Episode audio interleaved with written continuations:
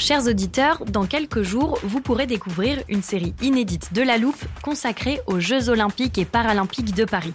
À trois mois de la cérémonie d'ouverture, on s'est demandé comment réussir ces JO. Les transports sont-ils prêts à affronter les milliers de touristes? Le dispositif de sécurité est-il suffisant? L'enthousiasme sera-t-il finalement au rendez-vous? Pour répondre, on plonge durant cinq épisodes dans les archives des éditions précédentes, accompagnés des journalistes de l'Express.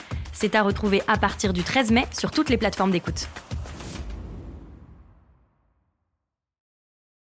It's that time of the year. Your vacation is coming up. You can already hear the beach waves, feel the warm breeze, relax, and think about work. You really, really want it all to work out while you're away. Monday.com gives you and the team that peace of mind. When all work is on one platform and everyone's in sync, things just flow wherever you are. Tap the banner to go to Monday.com.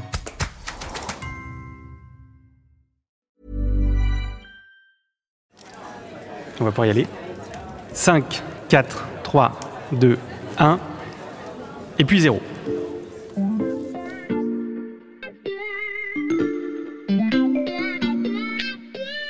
Salut, c'est Xavier Yvon. Nous sommes le mardi 21 juin 2022. Bienvenue dans La Loupe, le podcast quotidien de l'Express. Allez, venez, on va écouter l'info de plus près. Alors, tout le monde ne le sait peut-être pas dans le public, mais à La Loupe, on aime bien voyager dans le temps. Très souvent dans le futur, parfois un peu aussi dans le passé. Et on a même un téléporteur pour ça. Alors c'était un peu compliqué de l'apporter ici à Station F, où nous enregistrons cet épisode spécial pour le premier anniversaire du podcast. Donc on s'adapte. On va faire simple, sans remonter trop loin. Je vais vous demander de vous projeter un an en arrière. Vous aviez sûrement déjà entendu parler de réalité virtuelle, de réalité augmentée, mais saviez-vous ce qu'est un métavers? Alors vous deux, vous répondez pas, ce serait de la triche dans le public? Vous saviez? Oui, non, plus ou moins? Plutôt non. Hein. Pourtant, un an plus tard, donc aujourd'hui, quand vous ouvrez Facebook ou Instagram, vous vous êtes habitué à ces quatre petites lettres qui s'affichent, Meta, M-E-T-A. Ça, c'est la face la plus visible de l'iceberg. Parce que ce changement de nom et de stratégie du groupe de Mark Zuckerberg a entraîné dans son sillage des centaines d'entreprises dans tous les secteurs. Les prix de l'immobilier virtuel flambent, les startups se positionnent. Petit à petit, les métavers s'installent comme le futur de l'Internet. Et c'est cet engouement qu'on passe à la loupe aujourd'hui. Si je l'ai empêché de répondre à ma question, c'est parce qu'il suit le métavers depuis ses balbutiements. Salut Emmanuel. Salut Xavier. Emmanuel Botta du service économie de l'Express. Euh, D'ailleurs, on va se mettre d'accord d'abord. Tu dis métavers ou métaverse, toi? Alors, personnellement, je dis métavers. Donc, c'est la version francisée de métaverse, mais je t'en voudrais pas si tu fais le contraire. D'accord, bon. On va utiliser métavers. Ça me va Tu nous bien. as déjà expliqué ce qu'était un métavers dans un premier épisode à l'automne dernier. Mais depuis, il s'est passé beaucoup, beaucoup de choses. Alors pour que tout le monde maîtrise bien les bases, on a pensé euh, d'abord à équiper tout le public de casques de réalité virtuelle. Finalement, ça nous a paru un peu ambitieux, on va y revenir. Ce que je vous propose, c'est de le faire à l'ancienne. Donc, fermez les yeux. Allez-y, fermez les yeux. Ok. On est désormais dans une jungle. Et Emmanuel Botta n'a plus du tout sa silhouette habituelle. Il a pris la forme d'un tyrannosaure avec un sac Gucci à l'épaule. Emmanuel, mais pourquoi tu as choisi cet avatar Bah, déjà pour commencer, parce que je suis un, mais ça tu le sais bien, un passionné de paléontologie. Oui. Et deuxièmement, parce que j'essaye autant que possible d'être élégant, même dans le métaverse. Donc, plus sérieusement, l'idée c'était de montrer que le métaverse, c'est quoi? C'est une terre virtuelle où on pourra tout faire. Rencontrer ses amis, travailler, aller au musée. Et le tout grâce à un casque de réalité virtuelle ou augmenté et via un avatar que tu pourras customiser à l'infini. Très bien, merci Emmanuel. Nos auditeurs les plus fidèles auront reconnu la forêt de notre tout premier épisode consacré au métavers. Vous pouvez rouvrir les yeux, mais je vois que c'est déjà fait. Il est temps de vous présenter mon deuxième invité. Bonjour Yacine Taï. Bonjour. Yacine Taï, vous êtes cofondateur et PDG de Kinetics, une start-up incubée ici même à Station F, qui permet de créer en quelques clics son avatar animé en 3D, c'est c'est bien résumé? Exactement. Euh, on est une sorte de- d'émoticône euh, des mondes virtuels du futur. On a développé une technologie en fait qui permet à n'importe qui de pouvoir se filmer ou utiliser un flux de vidéos euh, YouTube ou TikTok et de pouvoir à partir de cette vidéo-là extraire une animation, donc un mouvement, qu'ils peuvent mettre sur n'importe quel type d'avatar. Donc ce qui leur permet de s'exprimer, de pouvoir danser comme ils veulent. Et euh, participer à des expériences interactives dans les mondes virtuels qui se développent. Donc l'avatar, ce sera notre petite marionnette. Exactement. Donc cette marionnette en fait qu'on peut faire bouger avec notre propre corps permet de, de s'exprimer avant, il fallait passer par euh, un attirail de capteurs de, ou de studios qui coûtent extrêmement cher, et ce qui rendait du coup l'animation accessible seulement à des professionnels. Nous, on rend ça accessible à tout le monde et on permet euh, plein de choses assez folles euh, qu'on pourra discuter. Petite question, Yacine Taï, vous êtes d'accord sur la prononciation de métavers? Alors moi déjà, je suis d'accord qu'on parle du terme parce que nous quand on est né il y a deux ans à Station F c'était à peu près en on a pitché devant le jury d'investissement ici en juin 2020 mhm. et quand on a parlé de Metaverse on nous a recommandé de plutôt parler de créateur tool d'économie 3D plutôt que de parler de Metaverse. Et l'année dernière suite à l'annonce de Meta bah, tout le monde a changé un peu d'avis en disant non, non mais maintenant il faut parler de Metaverse euh, c'est bien. Donc l'anecdote c'est vrai on dit beaucoup sur euh, l'accélération soudaine autour des métavers. Euh, je dis les métavers Emmanuel parce qu'on a tendance à employer le mot au singulier, mais en fait, il y en a une multitude. Donc j'ai mentionné, et on a parlé de Meta, le nouveau nom de Facebook. Ils en sont où aujourd'hui?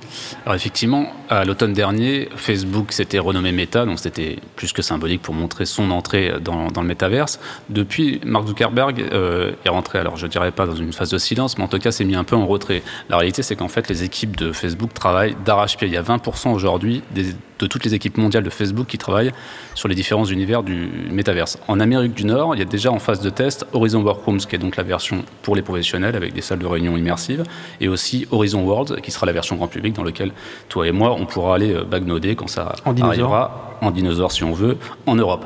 Donc ça, ça c'est ce qui est déjà en place. C'est qu'un début, puisque Mark Zuckerberg a déjà dit qu'il voulait recruter 10 000 ingénieurs uniquement en Europe pour développer le métaverse.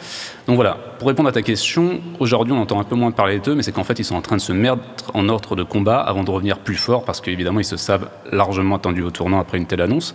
Ce qui est sûr en tout cas, c'est que l'annonce de Facebook a poussé énormément de monde à se positionner sur le métavers. Énormément de monde, c'est qui?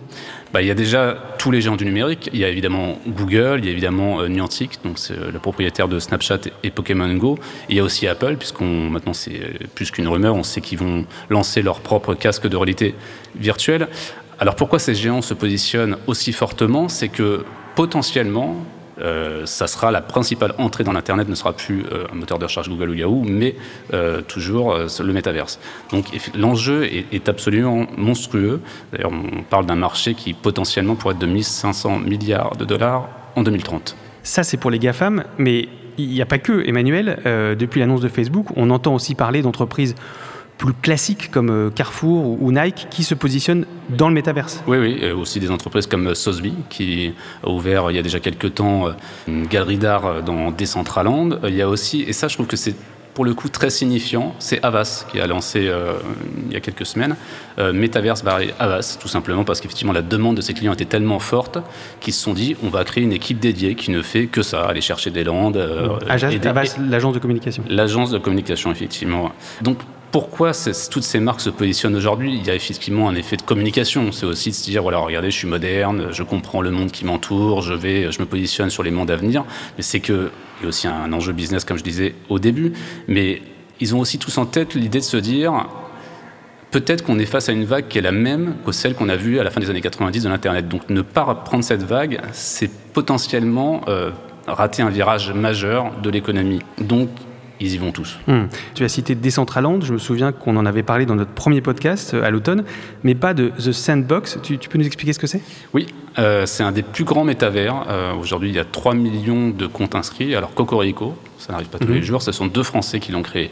Moins Cocorico, c'est un Hongkongais qui a pris la participation majeure, mais néanmoins, les deux Français sont toujours à, la tête de cette entreprise qui est aujourd'hui valorisée près de 4 milliards, qui va la lever dans les toutes prochaines semaines 400 millions d'euros.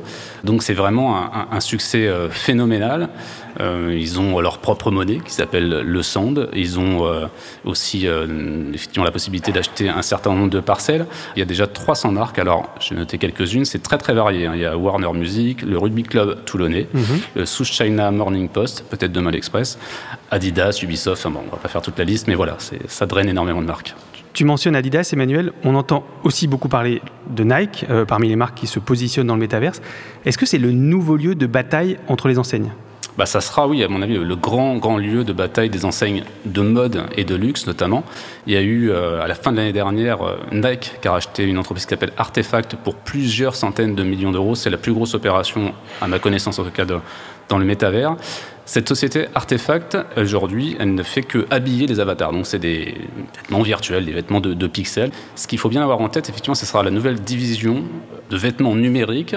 Alors, pourquoi, effectivement? C'est parce qu'aujourd'hui, une chaussure virtuelle hein, que tu vas acheter, euh, disons, dans un Centraland, coûte aussi cher que la chaussure que tu as aujourd'hui. Donc, tu imagines bien qu'en termes de marge, entre une chaussure de cuir et une chaussure de pixels, c'est gigantesque il y a déjà des, chez les jeunes générations, on voit déjà arriver des gens qui dépensent plus pour leur avatar en vêtements, en ce qu'on appelle aussi c'est NFT, que pour euh, leur propre personne, mais tout simplement parce que demain, ou déjà aujourd'hui pour certains, elles passeront plus de temps dans ces métaverses que dans la vie réelle. Donc, je veux dire, le, miroir social sera demain le métaverse. Donc, fortement, tu te diras, bah, il faut que je sois élégant euh, ou en, en, dinosaure, comme on disait au début, peu importe, mais en tout cas, il faut que ça soit une représentation positive toi-même. Ok, donc on a bien compris que personne ne voulait rater cette euh, ruée vers l'or, l'or étant le métavers. Oui. Tu m'avais dit en préparant qu'il y avait aussi des États. Exactement. Euh, il y a notamment un État, en fait, la Corée du Sud, qui lui s'est carrément dit euh, c'est un virage numérique majeur. Ce qu'on va faire, je vais prendre tous les consortiums, ce qu'on appelle les Chebol, donc c'est les Samsung, Hyundai, LG, et je vais leur demander de travailler main dans la main pour, pour commencer fabriquer une sorte de métavers national, mais aussi pour se positionner plus largement comme étant un acteur incontournable de ce marché qui est, comme je le disais au début, potentiellement gigantesque. Donc, un consortium en Corée du Sud, des nouvelles marques qui investissent chaque jour et un métavers français florissant, il s'en est passé des choses en un an.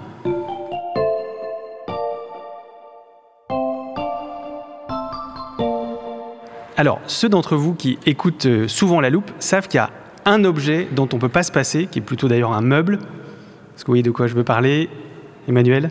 C'est l'armoire peut-être, où vous rangez vos archives. Exactement. Alors au bout d'un an d'épisode de La Loupe, donc oui c'est notre anniversaire au cas où vous ne l'avez pas compris, euh, l'armoire de La Loupe est beaucoup trop lourde pour être déplacée. Je l'ai laissée dans le studio, mais j'ai apporté sa version miniature, qui est là. Elle ne contient que les sons dont on a besoin aujourd'hui. Et le premier, c'est une réponse de Fred Voluère. Il est euh, le PDG du studio de réalité virtuelle Atlas V. Et dans le premier épisode de La Loupe, consacré au métavers, je lui avais demandé pourquoi il était si sûr que l'avenir du numérique résidait dans ces mondes virtuels.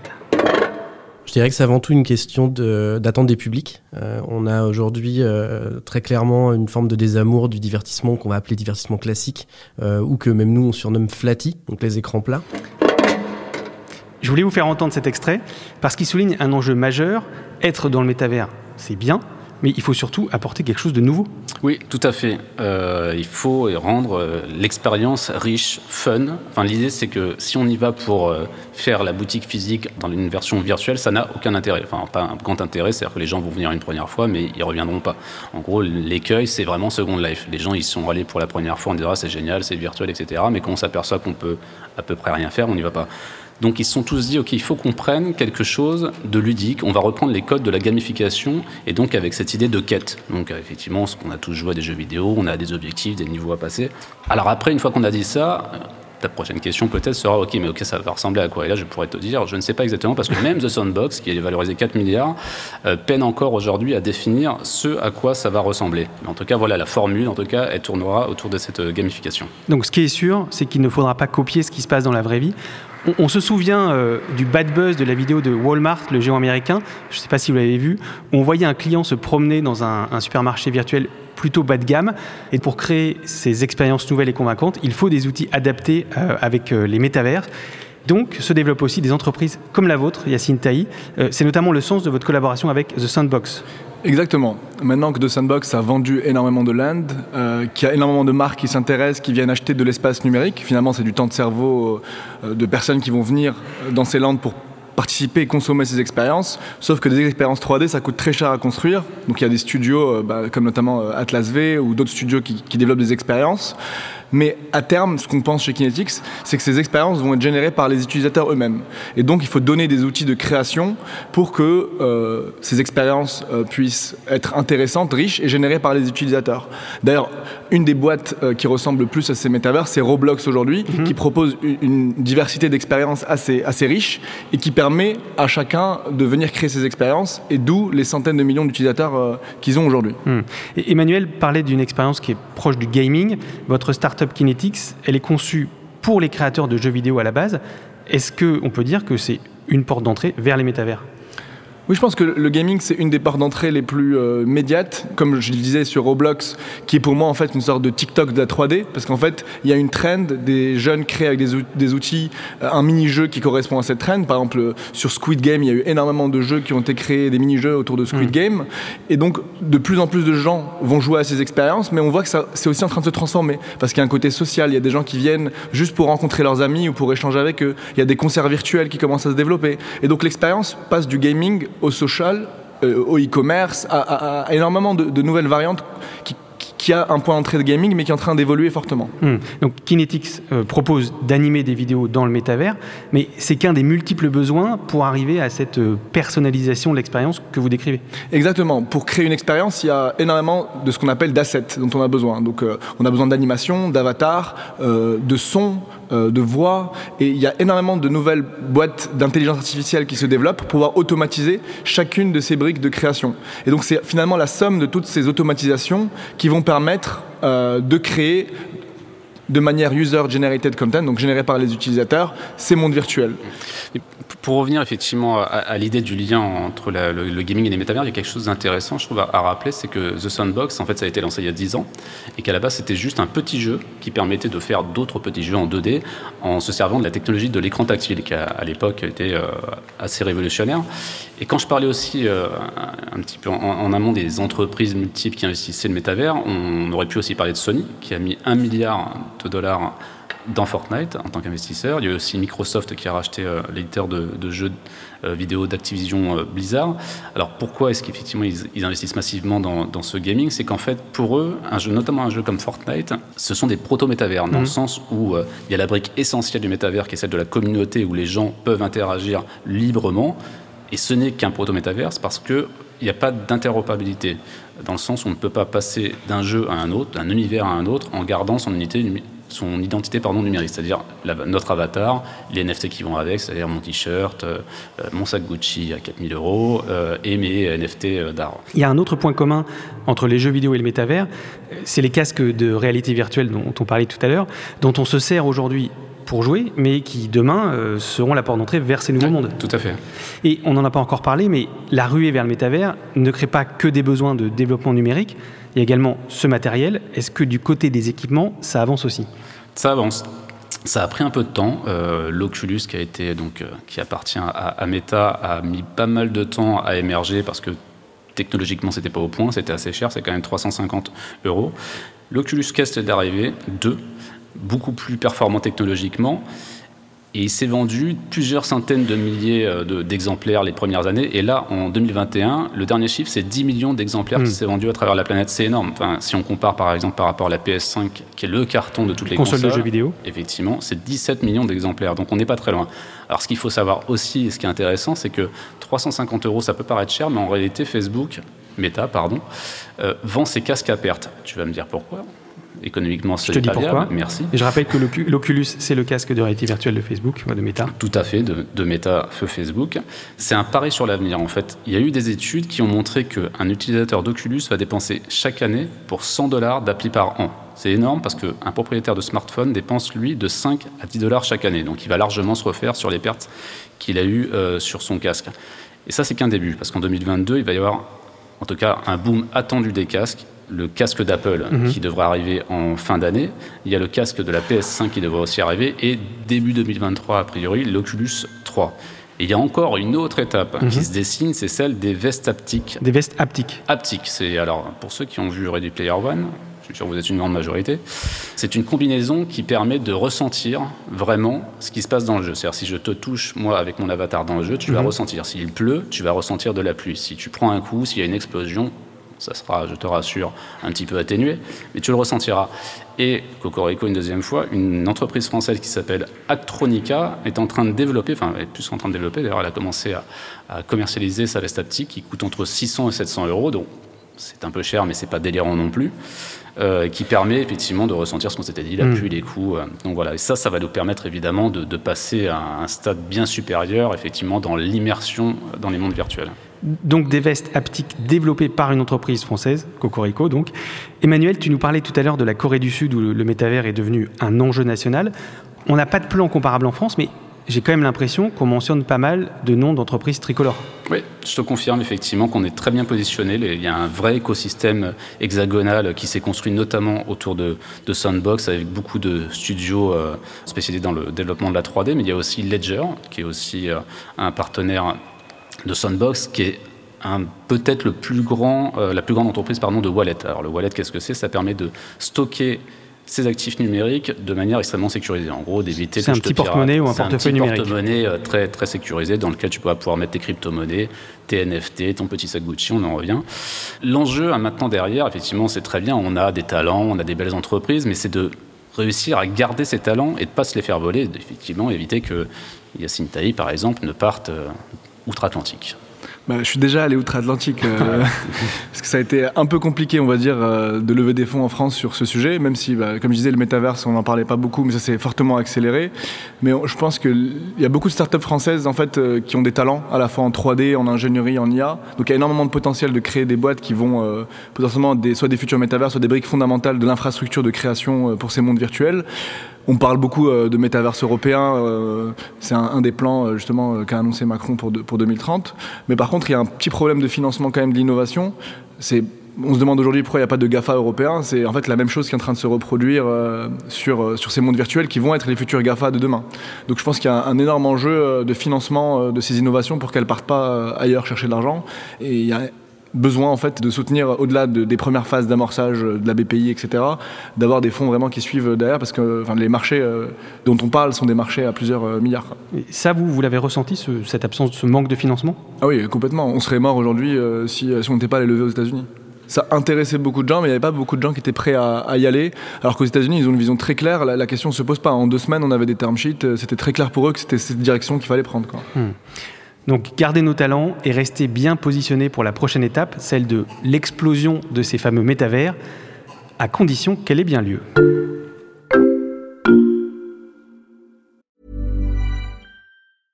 I'm Sandra, and I'm just the professional your small business was looking for. But you didn't hire me because you didn't use LinkedIn jobs. LinkedIn has professionals you can't find anywhere else, including those who aren't actively looking for a new job, but might be open to the perfect role, like me. In a given month, over 70% of LinkedIn users don't visit other leading job sites. So if you're not looking on LinkedIn, you'll miss out on great candidates like Sandra. Start hiring professionals like a professional. Post your free job on linkedin.com/people today.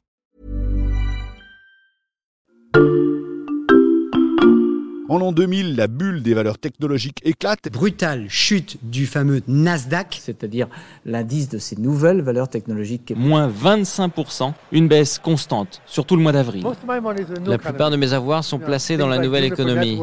Des actions qui ont perdu 30% en deux semaines, c'est plutôt effrayant. Beaucoup de projets et beaucoup de financements pour une technologie enthousiasmante mais pas parfaitement opérationnelle et donc aussi beaucoup d'échecs. Cette histoire, c'est celle de la fameuse bulle Internet. Est-ce qu'il y a un risque qu'elle se reproduise pour le métavers, Emmanuel?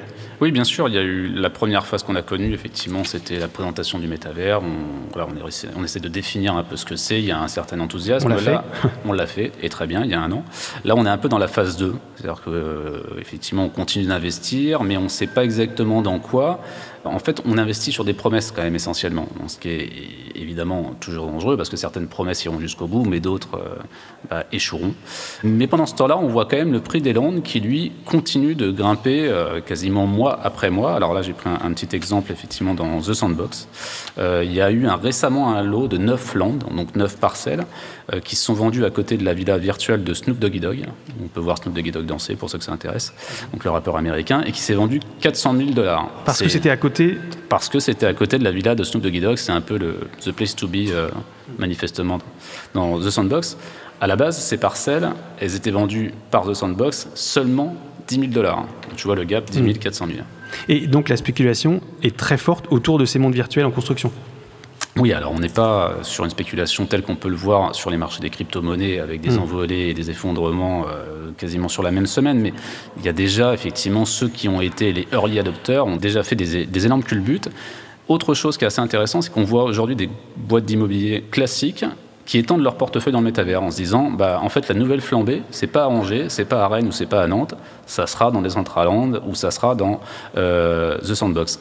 Après, ce que m'expliquait un investisseur, et je trouvais ça assez intéressant, c'est qu'il me disait, voilà, moi, en gros, je fais 10 investissements par semaine, et je sais pertinemment que sur les 10, il y en a 6 qui donneront lieu à rien ou pas grand-chose. En tout cas, je ne vais, pas- retrouver mes fonds. Il y en a 3, c'est des escrocs.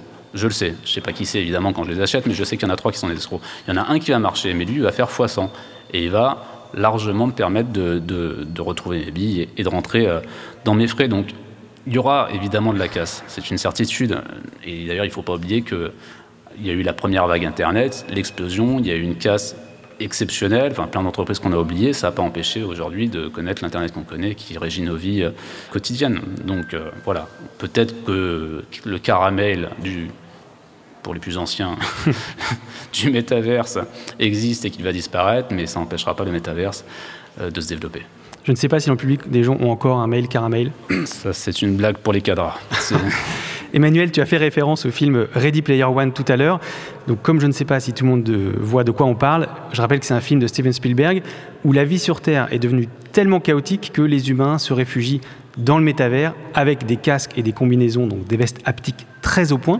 Est-ce qu'on peut dire aujourd'hui que le métavers, ça ressemblera à ça un jour? C'est compliqué de, de- de dire ça aujourd'hui parce que technologiquement, euh, les vestes haptiques sont pas assez au point. En fait, pour réussir à, retrouver une situation telle qu'on voit dans le film, où effectivement le personnage, et c'est pas qu'il est absorbé, c'est qu'il est dans le jeu totalement, il oublie euh, même de, de manger, de mémoire, de se laver, etc. Ça voudrait dire qu'on arrive à trouver une technologie, notamment de veste haptique et de casque, qui en fait trompe ton cerveau, qui fait qu'à un moment, quand tu ressens de la pluie, tu penses vraiment qu'il pleut. Quand on te touche, tu as vraiment l'impression qu'on te touche.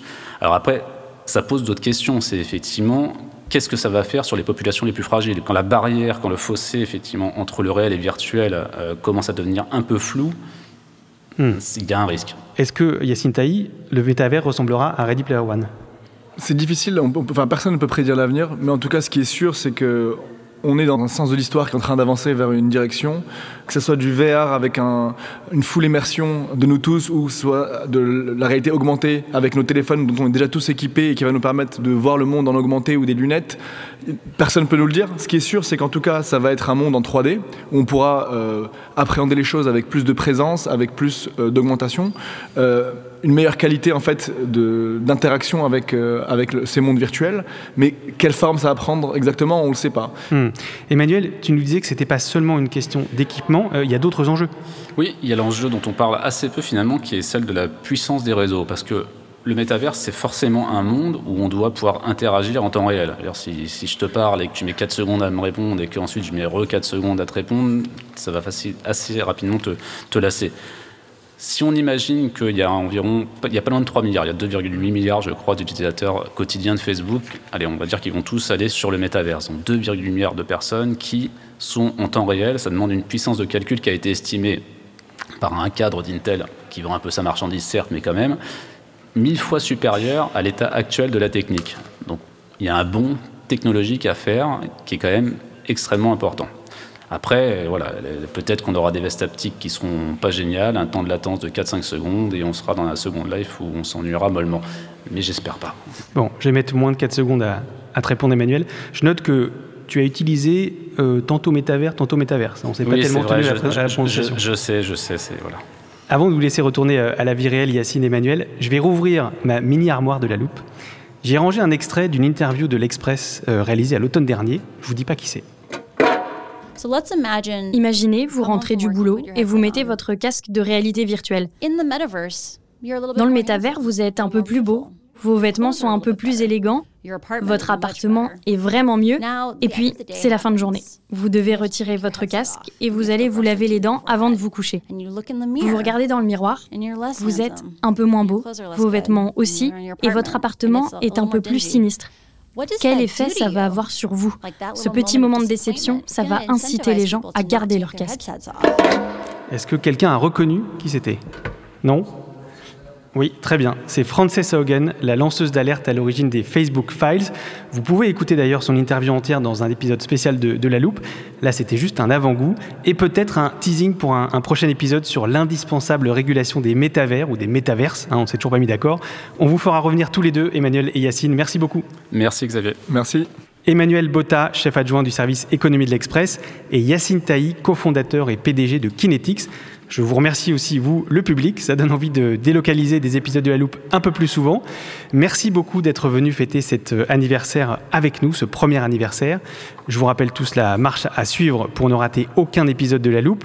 Rendez-vous sur votre plateforme d'écoute préférée, que ce soit Apple Podcast, Spotify, Podcast Addict, Castbox. Vous pouvez nous y mettre des étoiles si ça vous plaît, nous laisser des commentaires ou nous écrire à laloupe@l'express.fr. Je vous rappelle aussi tous les articles de la rédaction sont à retrouver sur l'express.fr et profitez-en en ce moment le premier mois d'abonnement numérique est offert. Cet épisode a été fabriqué avec Charlotte Barris, Jules Cro, Margot Lanuzel, Mathias Pengili et Lison Verrier. Retrouvez-nous demain pour passer un nouveau sujet à la loupe.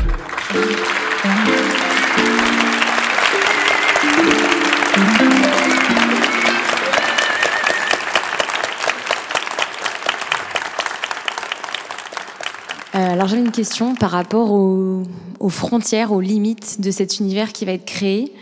Euh, est-ce que ça va se passer un peu comme un monde avec des pays et comment est-ce que voilà ça va s'organiser?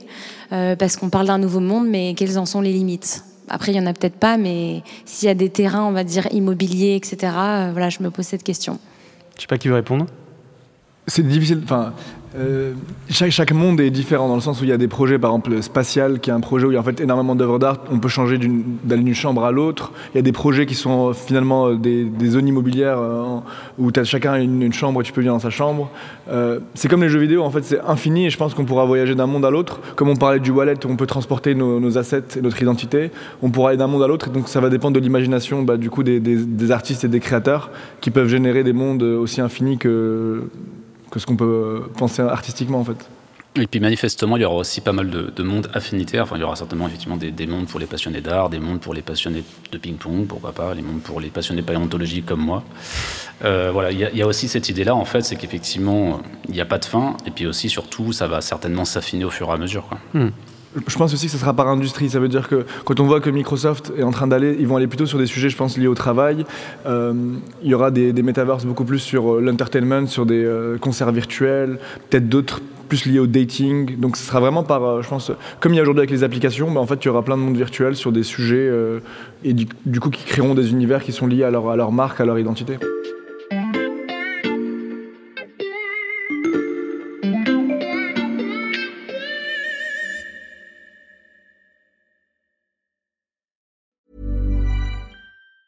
Normally, being a little extra can be a bit much, but when it comes to healthcare, it pays to be extra.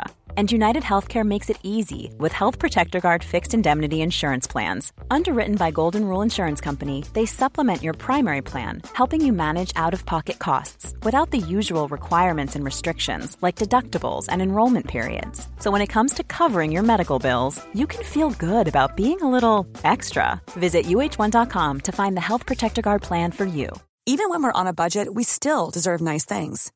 Quince is a place to scoop up stunning high end goods for 50 to 80% less than similar brands.